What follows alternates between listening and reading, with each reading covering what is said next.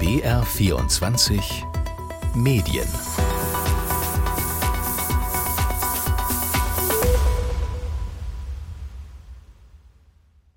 Mit Jonathan Schulenburg. Europa, ich denke da an Reisefreiheit, eine gemeinsame Währung, viele interessante Länder, aber ich denke da auch an seltsame Gesetzesvorgaben aus Brüssel, an Steuergelder, die an die EU fließen oder auch an den Brexit, der sich seit Jahren hinzieht. Und das Vertrauen in Europa sinkt. Laut der neuesten Umfrage der Europäischen Kommission sagen 46 Prozent der Deutschen, dass sie der EU eher nicht vertrauen. Aber woran liegt's? Sind wir Medien mitschuldig? Wir stellen heute in BR24 Medien die Frage, was macht Journalismus falsch beim Thema Europa? Aber was macht er vielleicht auch richtig? Diese Sendung möchte ich mit einer Kollegin bestreiten, die schon seit Jahren im Thema drin ist und auch zuständig für die Europamagazine im BR. Hallo Hilde Stadler. Grüß dich, Jonathan. Wir hören außerdem von dem Politikberater Johannes Hilje und von Lena Roche, einer Redakteurin von Euronews. Ihren Sender könnte es bald schon nicht mehr geben. Hilde Stadler, du bist beim BR als Redakteurin für die Fernsehmagazine Euroblick und Alpen-Donau-Adria verantwortlich und machst aber auch als Autorin selber Beiträge und längere Reportagen aus Europa. Vielleicht sagst du kurz, wie lange dich das Thema Europa eigentlich schon im Journalismus begleitet? Ja, tatsächlich schon seit Anfang der 90er Jahre, schon als Studentin der Politikwissenschaft. Denn da habe ich mich oft geärgert über die meiner Ansicht nach unzureichende oberflächliche Berichterstattung über Europathemen, gerade im Fernsehen. Und das wollte ich später ändern als Journalistin beim BR, also hoher Anspruch. Und ich habe dann Themenvorschläge gemacht und habe Aufträge erhalten, so wie vor 26 Jahren. Da sollte ich nämlich einen Bericht über Maastricht machen, die kleine Stadt an der Maas, die ja Anfang der 1990er Jahre für die Zukunft Europas stand nach dem Maastrichter Vertrag. Und übrigens, damals sprach man schon vom sogenannten E-Wort. Also das E-Wort, damit war Europa gemeint, vor allem EU oder EG und das waren so No-Gos. Also das durfte man dann nicht erwähnen. Das sollte Beiträgen. man vermeiden, tatsächlich. Also in der Moderation sowieso und im Beitrag dann auch irgendwie, also ja nicht zu oft, weil das war ein Abschalter, hat es geheißen. Und jetzt eure Sendung ist Euroblick, aber auch Alpen, Donau, Adria. Was kommt da in euren Sendungen vor und auch welches Europabild wollt ihr da vermitteln? Also der Euroblick ist politisch ausgerichtet. Da wollen wir Hintergrund liefern zum politischen Tagesgeschehen und auch zu gesellschaftlichen Entwicklungen oder eben Phänomene wie Wassermangel. Rentenreform ist jetzt ein Beispiel. Das sind alles grenzüberschreitende Themen, die sich ja auch konkret für uns in Bayern auswirken. Und in Maastricht zum Beispiel damals 1997, da haben wir Interviews gedreht im Institut für europäische Verwaltung. Und da erfuhr ich schon damals, dass für diese Normierungen in der EU, also diese richtige Krümmung der Gurke, da sind nicht etwa übereifrige Beamte in Brüssel verantwortlich, sondern das war die deutsche Regierung, die das deutsche Normierungssystem auf europäischer Ebene damals durchgesetzt hatte. Und deswegen bis heute beklagen sich ja oder kritisieren Politiker, manche Politiker, diesen Bürokratiewahn in Brüssel. Und dabei sind es aber größtenteils die Mitgliedstaaten, also die Regierungen, die ihre nationalen Interessen, ihre Regelungen auf europäischer Ebene durchsetzen wollen. Das war jetzt der Euroblick und bei Alten Donau Adria denke ich mir, da geht es wahrscheinlich dann auch um die ganzen Länder und Städte an den Alpen, der Donau und der Adria, oder? Ja, genau. Also beim Euroblick, den gibt es seit 1996. Da war ich von Beginn an dabei. Also erst als Reporterin, dann als Formatverantwortliche jetzt. Und Alpen Donau Adria, das Magazin, das ist tatsächlich schon einiges älter. Also das gibt es auf europäischer Ebene seit 40 Jahren, ist wirklich ein Unikum in der europäischen Fernsehlandschaft, weil das sind Regionalsender, die sich in dieser Region zusammengefunden haben, also noch zur Zeit des Kalten Krieges. Das muss man sich mal vorstellen. Ein kommunistisches Land wie Ungarn, damalige jugoslawische Regionalsender, Österreich und eben dann zehn Jahre später, also 30 Jahre immerhin jetzt auch schon der BR. Und die tauschen in ihren Redaktionen Beiträge aus. Und das ist für, ja, für diese Region einfach einerseits, wir zeigen die Gemeinsamkeiten, was verbindet eben Alpen, Donau-Adria, Länder und wo sind die Unterschiede? Was machen die anders, vielleicht auch besser als wir? Und wo sehen wir, was sehen wir, wenn wir in Urlaub hinfahren? Was bringen wir da mit? Und übrigens auch, ähm, wir haben ja in der EU den Ruf, die Deutschen sind die Oberlehrer der EU. Den haben wir auch bei Alpen Donau Adria. Durchaus. Ja, die Sendungen finden Sie in der ARD Mediathek und noch ein Online-Hinweis. Unsere Kollegen von BR24, also auf der Webseite, veröffentlichen auch Faktenchecks von Partnerredaktionen anderer öffentlich-rechtlicher Sender in Europa. Hilde, jetzt mal kurz, was heißt denn für dich gute Europaberichterstattung? Was muss da alles drin sein? Ja, das, die Maßgabe ist für mich immer, dass wir tatsächlich relevante Themen haben, die wir spannend aufbereiten mit interessanten Protagonisten und wo wir eben, wie ich gesagt habe, Gemeinsamkeiten zeigen. Ich meine, bei uns gibt es Renten, äh, Diskussionen über das Rentensystem. In Frankreich gibt es die massiv momentan mit Straßenprotesten. Da fragen sich manche ja, wieso geht man bei uns nicht auf die Straße? Also da versuchen wir dann eben Hintergründe zu liefern.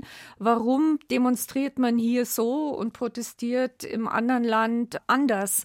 Und gleichzeitig eben, es sind halt einfach einfach Themen, die nicht vor irgendwelchen Grenzen Halt machen, die uns als Europäer betreffen und zwar auch in den Regionen. Bei den Medien herrscht ja auch so ein bisschen der Sparzwang. Das hat auch den BR natürlich getroffen. Und andere Sender, da wurden auch Europasendungen eingestellt. Also jetzt Redi in Europa war zum Beispiel eine Sendung im BR, eine Talkshow mit vielen Zuschauerfragen. Aber auch Café Europa gab es lange Zeit. Wie beurteilst du diese Entwicklung? Also ich halte das für einen Fehler. Wir brauchen mehr und nicht weniger Formate für Europathemen. Diese von dir erwähnte Sendung Café Europa, da war ich eben auch dabei, die gab es von 1996 bis 2005. Und immer am Sonntagvormittag, der Programmplatz wurde Brunch, also BR, ähm, genannt. Und es war tatsächlich eine Talksendung, die unter dem Motto lief Gespräche mit unseren Nachbarn, mit unseren europäischen Nachbarn. Also die wurden dann in Cafés oder Tavernen aufgezeichnet. Und dann hieß es auf einmal, nee, wir wollen eigentlich auf diesem Sendeplatz einen bayerischen Stammtisch haben. Und für mich hätte sich das gar nicht ausgeschlossen. Man hätte ja auch wechseln können. Aber es war dann halt eben ja, der bayerische Stammtisch, der bringt mehr Quoten, weil das ist so, liegt uns näher als jetzt irgendwie ein Gespräch in Stockholm über schwedische Befindlichkeiten oder äh, in anderen europäischen Ländern. Ja, da sprichst du was an, was natürlich auch andere Sender auch betrifft die über Europa und auch über die EU berichten. Einer davon ist Euronews, der ist das letzte und vielleicht bekannteste Beispiel. Vor 30 Jahren gegründet, um so eine Art CNN, also Nachrichtensender für Europa zu sein, hatte der Sender von Anfang an mit der Finanzierung zu kämpfen. Deutschland beteiligte sich schon mal gar nicht. Vor zehn Jahren stieg dann ein ägyptischer Milliardär ein. Doch es sammeln sich immer mehr Schulden an. Im letzten Jahr hat dann ein Hedgefonds aus Portugal den Sender übernommen und jetzt wird er von diesem mehr oder weniger abgewickelt. Ich habe im Vorfeld der Sendung mit Lena Roche gesprochen. Sie ist noch Redakteurin bei Euronews und auch in der Gewerkschaft. Sie beschreibt die Situation im Moment so. Ja, also angefangen hat es äh, letztes Jahr. Euronews wurde von dem Investmentfonds Alpac im Juli 2022 aufgekauft, kam mit dem Versprechen zu investieren, aber seit der Übernahme wird nur eingespart. Und jetzt, äh, Anfang des Monats, Anfang März, haben wir erfahren, dass wir fast alle gefeuert werden. Also wir sprechen hier von rund 200 MitarbeiterInnen. Das sind Journalistinnen, das sind aber auch die MitarbeiterInnen der Regie, der Production, die CutterInnen. Also es ist wirklich ein Rundumschlag. Das ist auch die Personalabteilung, bei denen, glaube ich, bleiben ein oder zwei. Also das heißt, die dürfen jetzt alles abwickeln und am Ende sich dann selber entlassen. Euronews soll nach Brüssel umziehen und näher an der EU sein. Die Journalistinnen und Journalisten im bisherigen Sitz Lyon stehen vor dem Aus. Lena Roche, jetzt nochmal über die Zukunft von Euronews. Wir empfinden es als das Ende von Euronews, wie wir es bis jetzt gekannt haben. In Lyon werden nur bleiben das französische Team, das persische und das russische. Die Hauptredaktion wird in Zukunft in Brüssel sein. Äh, das Büro, das wir dort bereits haben, wird also erweitert. Außerdem soll es Büros in den europäischen Hauptstädten geben, also Rom, Berlin, Madrid etc. Dort werden also Posten geschaffen und theoretisch können die MitarbeiterInnen aus Lyon sich da bewerben. Aber es ist nicht klar, zu welchen Konditionen und von daher ist das Ganze noch sehr, sehr vage. Und vor allem, ich meine, Euronews hat äh, im Januar dieses Jahres seinen 30. Geburtstag gefeiert. Das heißt, viele sind schon seit langem in Lyon. Ihr Leben, ihre Familien sind hier. Wir haben auch Euronews Familien, also die Mutter Russin, der Vater Portugiese und bei denen stellt sich halt wirklich die Frage, was sollen die jetzt machen? Und noch schwieriger ist es für die russischen und türkischen Kolleginnen. Die können gar nicht zurück, da sie in Russland oder in der Türkei unter Umständen sogar verhaftet werden würden. Und manche leben in Frankreich mit einer Aufenthaltserlaubnis, die aber von einem Arbeitsvertrag abhängt. Also betroffen von diesem Stellenabbau sind nicht nur in Klammer 200 MitarbeiterInnen, sondern auch ihre Familien und ihr, ihr ganzes Umfeld. Betroffen sind also durchaus auch mehr Leute. Euronews steht für Nachrichten aus und über Europa und wie Elena Roche berichtet, auch für eine sehr diverse Redaktion mit Journalisten aus vielen verschiedenen Herkunftsländern. Sie und Ihre Kollegen können auch nur spekulieren, wie es mit dem neuen Euronews weitergehen wird. Ähm, sie denkt, also unser Eindruck ist derzeit, dass es weniger Inhalte für die europäischen Bürgerinnen geben wird und mehr für ähm, Politikerinnen und Technokraten in Brüssel. Also in Ihren Augen wird Euronews zerschlagen. Ein paneuropäischer Sender ist möglicherweise gescheitert. Bei mir im Studio ist Hilde Stadler, verantwortlich für die Europamagazine im BR Fernsehen. Ist das ein Beleg für dich für das schwindende Interesse an Europaberichterstattung? Also ich denke, unsere Aufgabe als Journalistinnen und Journalisten ist es, die Berichterstattung über europäische Themen so zu gestalten, dass sie auf Interesse stößt. Und das auch natürlich bei unterschiedlichen Zielgruppen. Und es gibt ja auch keine monolithische Berichterstattung mit nur einem Ausspielweg, sondern es gibt zig unterschiedliche Formate, von Tagesnews über Wochen, über Monatsmagazine bis zu längeren Reportagen Features oder eben auch Investigativdokus.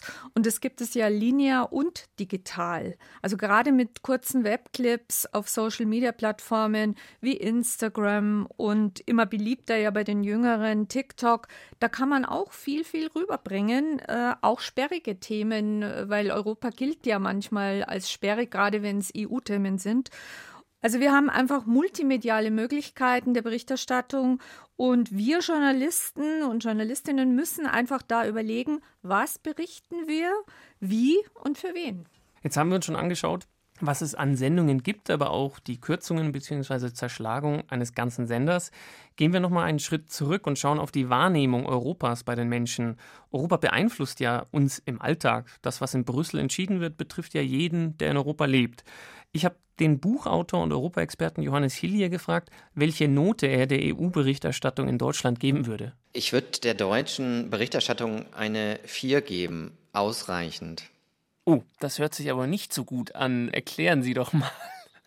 Ja, aber ausreichend ist ja auch nicht völlig katastrophal. Aber es gibt Licht und Schatten und etwas mehr Schatten als Licht, glaube ich. Also ich versuche das mal zu erklären. Es gibt so etwas wie eine Negativtendenz in der EU-Berichterstattung, die der Tatsache geschuldet ist, dass wir ein europäisches politisches System haben, aber nationale Mediensysteme und das eben auch in Deutschland. Und in diesen nationalen Medienblasen kommen zu europapolitischen Themen hauptsächlich Politikerinnen und Politiker aus dem eigenen Land zu Wort. Das ist auch ganz gut durch medienwissenschaftliche Studien belegt, für Deutschland, aber auch für andere EU-Länder. In anderen EU-Ländern ist der Anteil von europäischen Politikern und Politikern sogar noch geringer als in Deutschland. Aber das Ergebnis dieses nationalen Selbstgesprächs in den nationalen Medien über Europa sind im Grunde zwei Punkte. Erstens, es gibt eine Abwertung und Schuldzuweisung häufig in Richtung der EU-Institutionen. Also das heißt dann oft, die EU habe dies oder jenes entschieden, obwohl in Wahrheit ja in Brüssel keine Entscheidung ohne die nationalen Regierungen getroffen wird. Also das sind letztendlich gar nicht die Institutionen selbst, sondern vor allem eben die kollektive Entscheidung der nationalen Regierungen in Zusammenarbeit oftmals auch mit dem EU-Parlament oder eben mit der EU-Kommission. Aber die EU-Kommission macht im Grunde auch kaum etwas ohne eine Weisung durch die nationalen Regierungen.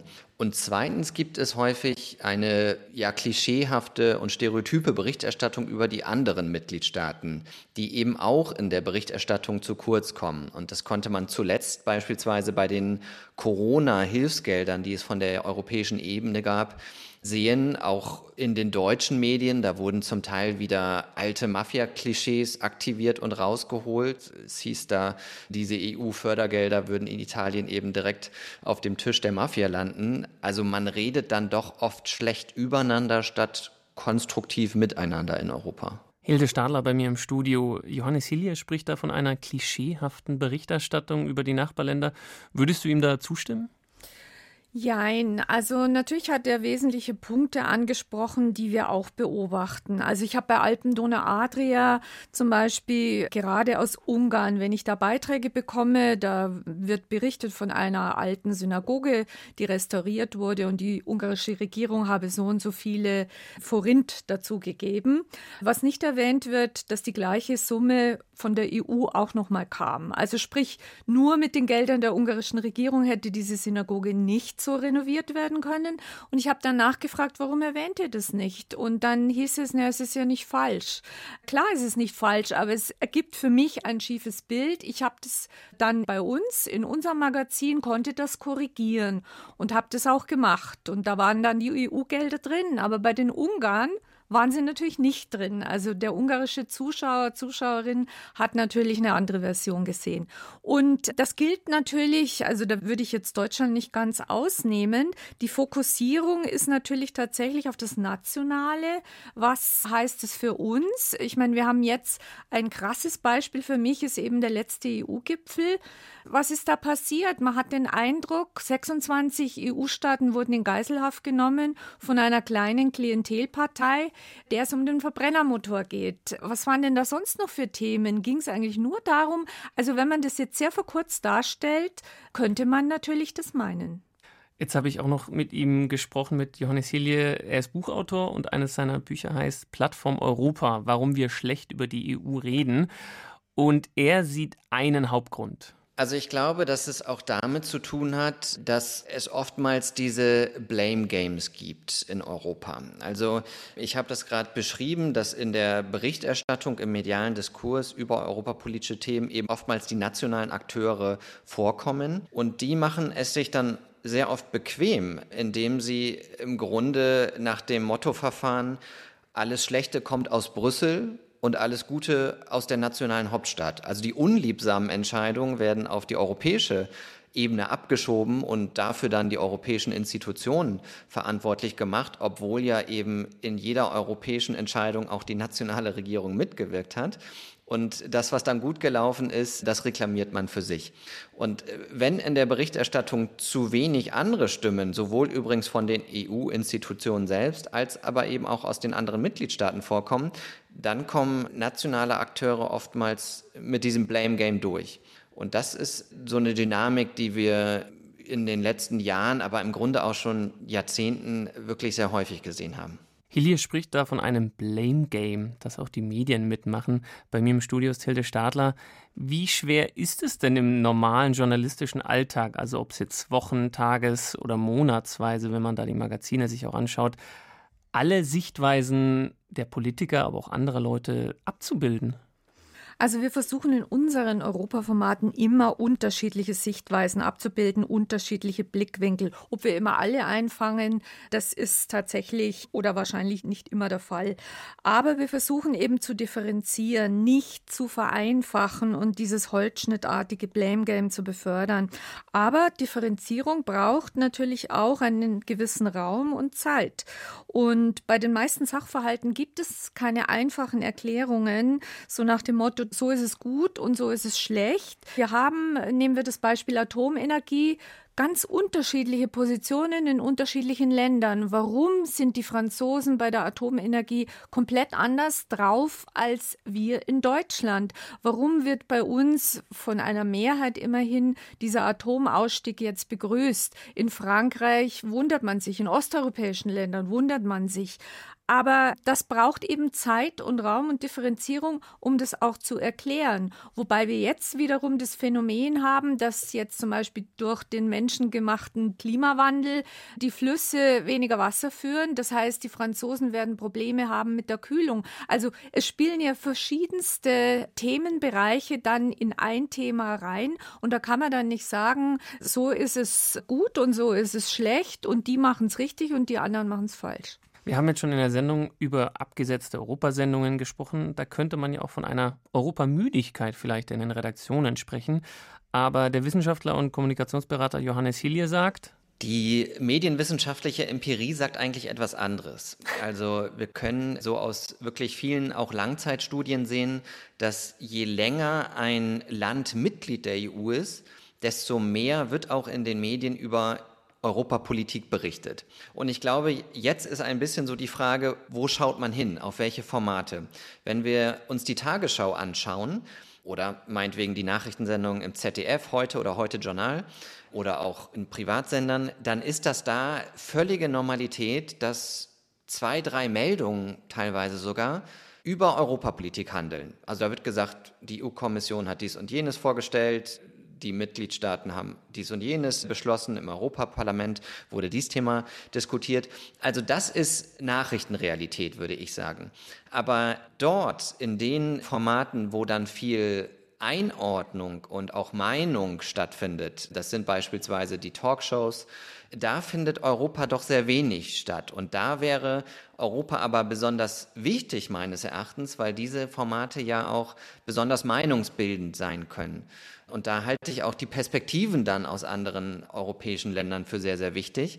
Und dass es bis heute keine europäische Talkshow im deutschen Fernsehen gibt, aber nahezu jeden Tag ein nationales Selbstgespräch in Form einer Talkshow, das halte ich wirklich für ein großes Versäumnis auch der deutschen Medien. Also wären Sie schon dafür, Anne Will hört auf und wie der FDP-Europapolitiker Moritz Körner gefordert hat, er will ein neues Talkshow-Format Europa will am Sonntagabend die beste Sendezeit. Da hat er auch Herrn Knifke, dem Senderchef der ARD, einen Brief geschrieben. Also da wären Sie auch durchaus dafür. Ja, ich habe diesen Aufruf sogar als Erstunterzeichner mitgezeichnet. Also deswegen bin ich tatsächlich dafür, auch für diesen spezifischen Vorschlag. Und ich glaube auch, dass das tatsächlich die Debatte in Deutschland bereichern würde, weil es gibt in der Europapolitik auf der europäischen Ebene tatsächlich auch wirklich interessante und unterhaltsame Politikerinnen und Politiker.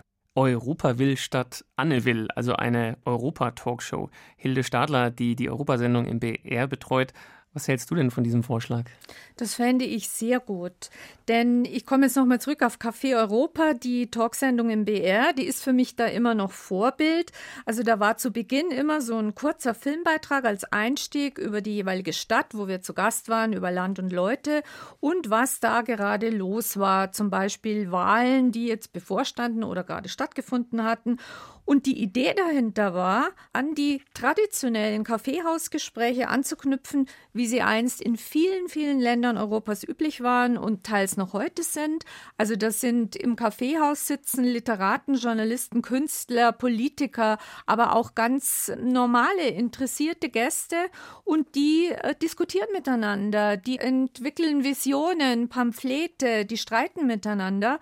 Und in diesen Jahren, muss ich sagen, habe ich sehr, sehr viel über Europa und seine Länder und seine Menschen gelernt, weil vor Ort haben wir einfach vieles erfahren und es hat uns wieder Anregungen geliefert für längere Reportagen oder Dokus oder eben auch Magazinberichte. Also es fehlt eine Europa-Talkshow. Kommen wir am Ende noch zum Bessermachen, zum Konstruktiven. Hilde, wenn du nicht nur deine Sendung, sondern die ganze Berichterstattung in Talkshows und auch Nachrichten über die EU und Europa als Ganzes betrachtest, was könnte besser laufen? Was würdest du dir wünschen? Also ich würde mir mehr Unterstützung von den Senderverantwortlichen wünschen für die Europasendungen, dass man Möglichkeiten, die Möglichkeiten für uns journalistische Macher im Maschinenraum verbessert und nicht schwieriger macht. Und dass man bei linearen Sendungen nicht primär auf die Quote als Gradmesser schaut. Da hat natürlich der Tatort oder die Biathlon-WM höhere Quoten. Und in Sonntagsreden wird ja auch von Politikern und Senderverantwortlichen immer gesagt, Europa sei wichtig, es betreffe schließlich uns alle. Jede EU-Richtlinie wirke sich ja direkt auf unser aller Alltag aus. Und das müssen Journalisten und Journalistinnen darlegen. Das müssen sie erklären, kritisieren, wenn nötig und auch differenzieren. Und das gilt halt eben nicht nur an Sonntagen, sondern auch für den Rest der Woche. Ich habe auch Johannes Hillier, den Kommunikationsberater und Europaexperten, gefragt, was er den Senderchefs denn raten würde bei ihrer Berichterstattung über europäische Themen. Ich glaube, erstmal ist es wichtig, bei den europapolitischen Themen vor allem auch auf die relevanten Entscheidungsprozesse zu gucken. Wir berichten immer sehr, sehr viel über EU-Gipfel, wo es dann irgendwie zum Showdown kommt, weil irgendwelche Knoten wieder gelöst werden müssen. Da gibt es dann Nachverhandlungen und so weiter. Aber die wirklichen Gesetzgebungsprozesse, die finden gar nicht bei den EU-Gipfeln statt, sondern die finden eigentlich auf Ebene der Fachminister statt und eben auch unter Einbeziehung der EU-Kommission und des Europaparlaments im sogenannten Trilog.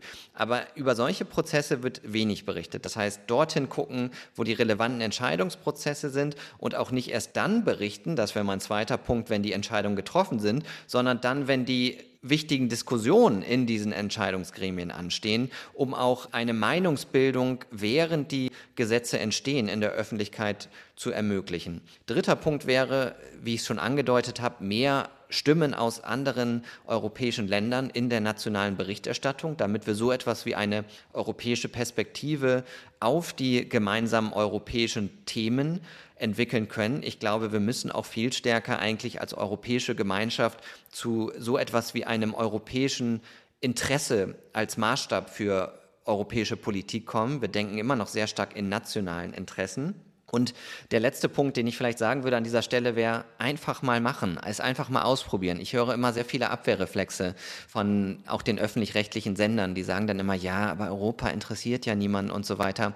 Ich glaube, das stimmt nicht.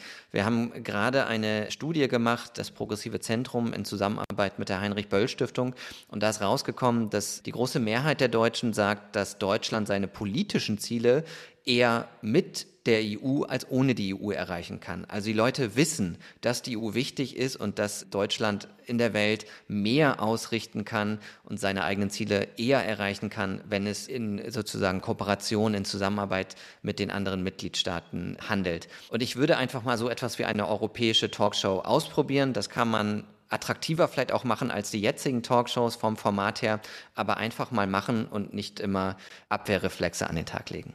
Halten wir fest, eine europäische Talkshow würde der Berichterstattung gut tun, so meine Gäste, mehr Stimmen aus anderen europäischen Ländern zu Wort kommen lassen, aber auch Unterstützung der Senderverantwortlichen bei Europathemen und nicht nur auf die Quote schauen. Begleitet in BR24 Medien hat mich dieses Mal Hilde Stadler, verantwortliche Redakteurin beim BR für die Europasendungen im Fernsehen. Vielen Dank. Sehr gerne. Auch danke an Lena Roche von Euronews und den Buchautor und Politikberater Johannes Hilje. Schauen Sie gerne in die ARD Audiothek, dort gibt es BR24 Medien zum Nachhören. Das war's von mir, Jonathan Schulenburg. Bis zum nächsten Mal.